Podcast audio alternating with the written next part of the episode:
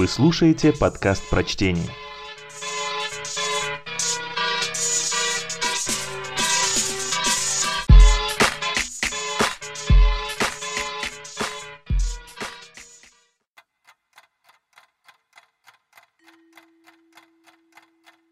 Александр Цыпкин. Не скажу. Под Новый год случаются чудеса. Их все ждут. Только вот чудеса же не всегда сбегают из добрых сказок. Кто-то же должен принять в гости чудо, которое сразу хочется вернуть владельцу. В том декабре черное выпало Павлику. 30 число. В воздухе висит страх. Страх не успеть купить подарки всем своим близким. Но Павлик этим воздухом не дышал. Он знал, что можно и в феврале их подарить, никто не умрет. Главное же внимание, а не дата. Павлику было всего 25, а забот хватило бы на настоящий кризис среднего возраста. В реестре жизненного пути, помимо зачем-то двух высших образований среднего уровня, значилась работа менеджером, младшая сестра, висящая на его весьма хлипкой шее, жена, контролирующая и шею, и голову, родители, считающие своим долгом быть везде – ну и, наконец, шестилетняя дочка Варя. С Варей было особенно тяжело. Павлику казалось, что дочка сомневается в целесообразности его существования в их квартире. Точнее, не так. Павлик ощущал себя необходимым в качестве этакого мобильного приложения, но интереса к своей душе со стороны шестилетнего ребенка не ощущал. Странные запросы, скажете, ну, какие есть. Если говорить предельно простым языком, от твари Павлику хотелось ощущения нужности, детского тепла, привязанности. А получал он хорошее поведение и даже снисхождение. «Мама, давай купим папе три шапки, он все равно потеряет две в первый день зимы». «Мама, а сегодня в саду папе опять сказали, что он мой старший брат». «Пап, а почему бабушка не любит слово «менеджер» и говорит, чтобы я им не стала, и добавляет «не дай бог».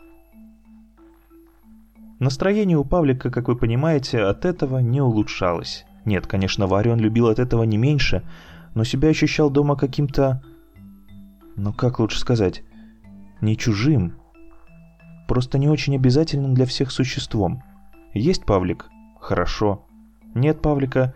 Чего-то не хватает, но привыкнем.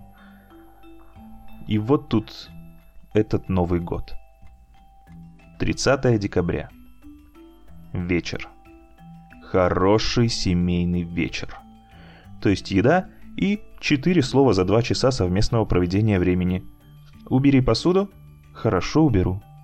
Но вдруг Маша, посмотрев на мужа взглядом инквизитора, поинтересовалась. «А где Варина письмо Деду Морозу? Надо же ей подарок купить, а она сказала, что отдала его тебе утром, когда ты ее в сад отводил».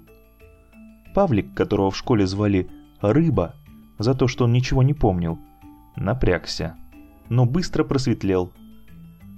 «В пальто у меня во внутреннем кармане». Вставать с дивана Павлику, забетонировавшему себя под носом с едой, было решительно лень. Жена ушла в прихожую, но неожиданно ее голос, больше похожий на сирену, вызвал Павлика на допрос. «Паша!» иди сюда. Ты мне должен кое-что объяснить. Слово «объяснить» было произнесено так, что поднос сам взлетел и притащил Павлика в прихожую. Маша стояла с Пашиным пальто в одной руке и милой подарочной коробочкой в другой. «У меня только один к тебе вопрос. И он не про твою любовницу Ирочку. Я хочу знать, откуда у тебя деньги». Заработать ты их не мог, значит, ты совершил какое-то преступление, и я хочу знать, какое. Да, кстати, где все-таки Варина письмо? Паша не понял ничего. То есть совсем. Он не знал, кто такая Ирочка, что это за коробка, где Варина письмо и что отвечать жене. Не найдя ничего лучше, чем правда, он так все и сказал. «Паша, ты меня за дуру считаешь? У тебя в пальто коробка с украшениями. запиской Ирочке в Новый год. Ты ее украл, ты клептоман? И правда, где Варина письмо? Или ты, может, его поменял на коробку?» Паша, как и любой растяпа, иногда мог выдать фантастический по скорости правильный ответ на, казалось бы, неразрешимую задачу. «Точно. Я ее поменял». «Я тебя сейчас убью!» Маша явно была не склонна шутить. А Паша с рвением осужденного на казнь, но нашедшего улику, торопливо излагал суть дела. «Не ее я поменял, а пальто. Дай мне его». «Во, видишь, это каналли, стоит как машина. Просто на мое похоже. Я был сегодня на выставке одной, там гардероб самостоятельный. Ну, прихватил, наверное. Письма поэтому нет, а коробка есть. Черт, как же ее теперь вернуть-то? Дорогое, наверное, украшение. человек, видимо, волнуется. Маша как будто даже разочаровалась. Уже случившийся в ее голове скандал с потенциалом на длительный сериал не прошел питчинг и был отменен. Она понимала, что Павлик прав. Утром канале. На нем не было. Она внимательно изучила пальто и поняла, что даже цвет другой – Ревность все-таки отключает практически все части мозга, в том числе наблюдательность. «Какой же ты болван! Ну вот как теперь ты его вернешь?» Ладно, Варя письмо, а это мы сейчас разберемся, но украшение... Я просто поражаюсь, как таким можно быть, а? Что еще в пальто было? Э, ничего. Хотя нет. Паспорт. Черт, паспорт же там!» В это время Варя вышла из своей комнаты. «А о чем вы тут кричите?» «Ни о чем. Просто папа у нас растеряша». «А что он потерял?» «Он у нас голову потерял». «А, я думала, мое письмо Деду Морозу». «Нет, ну ты что, письмо уже у Деда Мороза. Да, Павлик?» Маша просверлила Паше взглядом лоб. «Да, да, Варюш, конечно. Письмо твое я передал в специальную почту Деда Мороза». Варя с наследственным подозрением посмотрела на отца. «Ты его не открывал?» «Нет, конечно. Ты что, ты же его заклеила он». Варя как будто поверила. «Ну хорошо. Мам, нам в садике э, задали нарисовать дома Деда Мороза. Помоги мне, пожалуйста». «Конечно, лапушка. Сейчас приду». Маша сменила ласковый голос на Сири и продлила Павлику арест. «Потом поговорим». Выудить из Вари заказ на Новый год оказалось не так-то просто. «Варюш, а я хотела бы тебя спросить. Мне так интересно, что ты у Дедушки Мороза попросила?» «Не скажу». Варя была иногда вся в маму. «Почему?» «Потому что нельзя. По телевизору в одной детской программе сказали, что если хотя бы один человек узнает о том, что ты хочешь в подарок, то Дед Мороз не исполнит желание». «Ну, маме-то сказать можно?» Маша понимала, что крепость скорее всего не сдастся, но по инерции продолжала говорить нежным голосом. Варя посмотрела маме в глаза и сквозь частично выпавшие зубы прошипела. «Мама!» Я не скажу. Никому. Варя не сказала. Ни маме, ни папе, ни бабушке, ни вызванной тете Лиде, никому. Маша, как человек упорный и системный, подошла к проблеме со всей строгости науки, но план капкан результатов не дал. Звонок на выставку не помог. Пальто Павлика было объявлено пропавшим без вести. Тридцатое катилось к закату. Положение было отчаянным. Что дарить Варе, не знал никто. А привлеченное внимание к ненавидимому уже всеми письму лишь усугубляло ситуацию. Виновным во всех бедах был, разумеется, признан Павлик.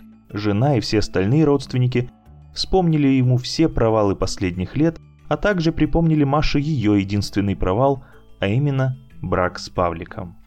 К Варе он вообще боялся подойти – при ней Павлика критиковали абстрактно, так чтобы не вызвать у нее подозрения, но все все понимали.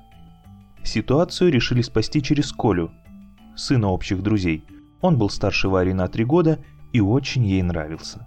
Ему все объяснили, конечно, сообщив, что просто письмо утеряно, и нужно написать новое, что, мол, Деда Мороза быстрая почта, и родители все в письме дедушки объяснят. Но нельзя расстраивать ребенка.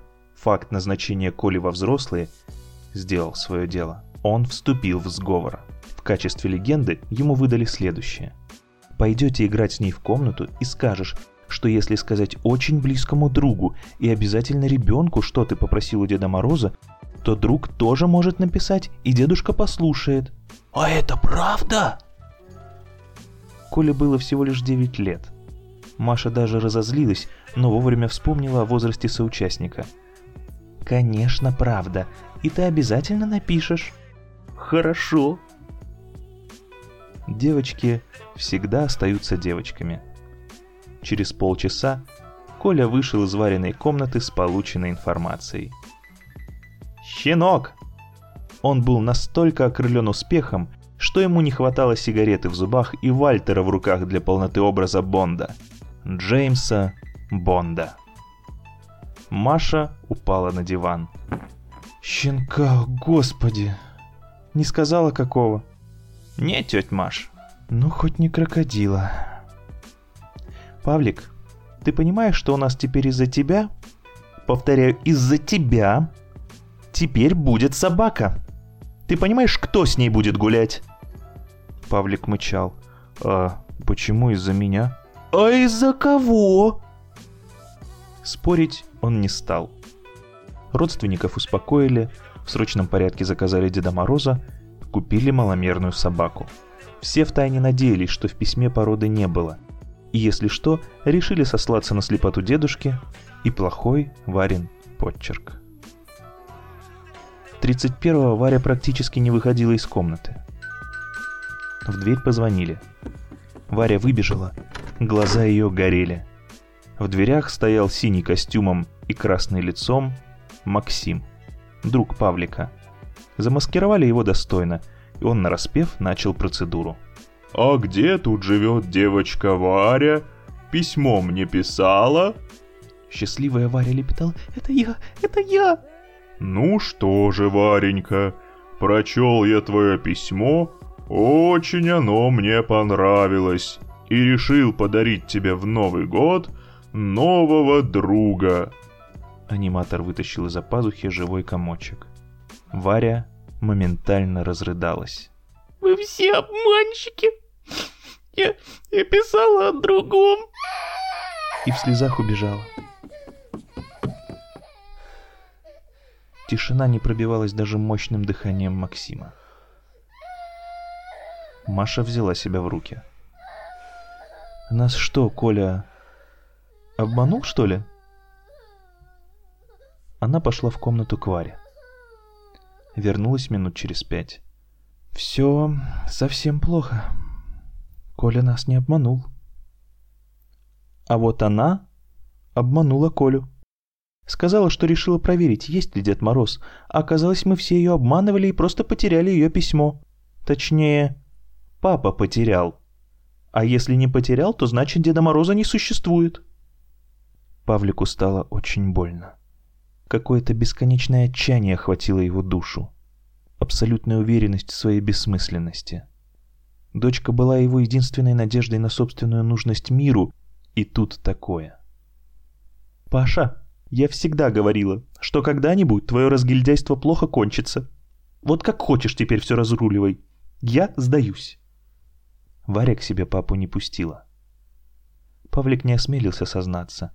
Он не мог понять, что для него хуже, разочарование дочери в нем или в Дедушке Морозе.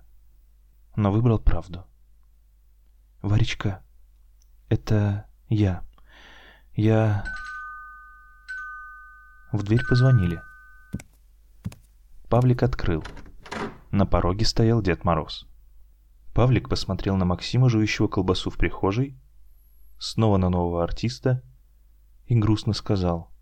«Вы ошиблись адресом». «Вы же Павел Мышкин». «Да, но мы не заказывали Деда Мороза». «Вы нет, Варя, да. Она дома?» «Вы не поняли, тут какая-то ошибка». «Ну почему же?» Письмо же она писала.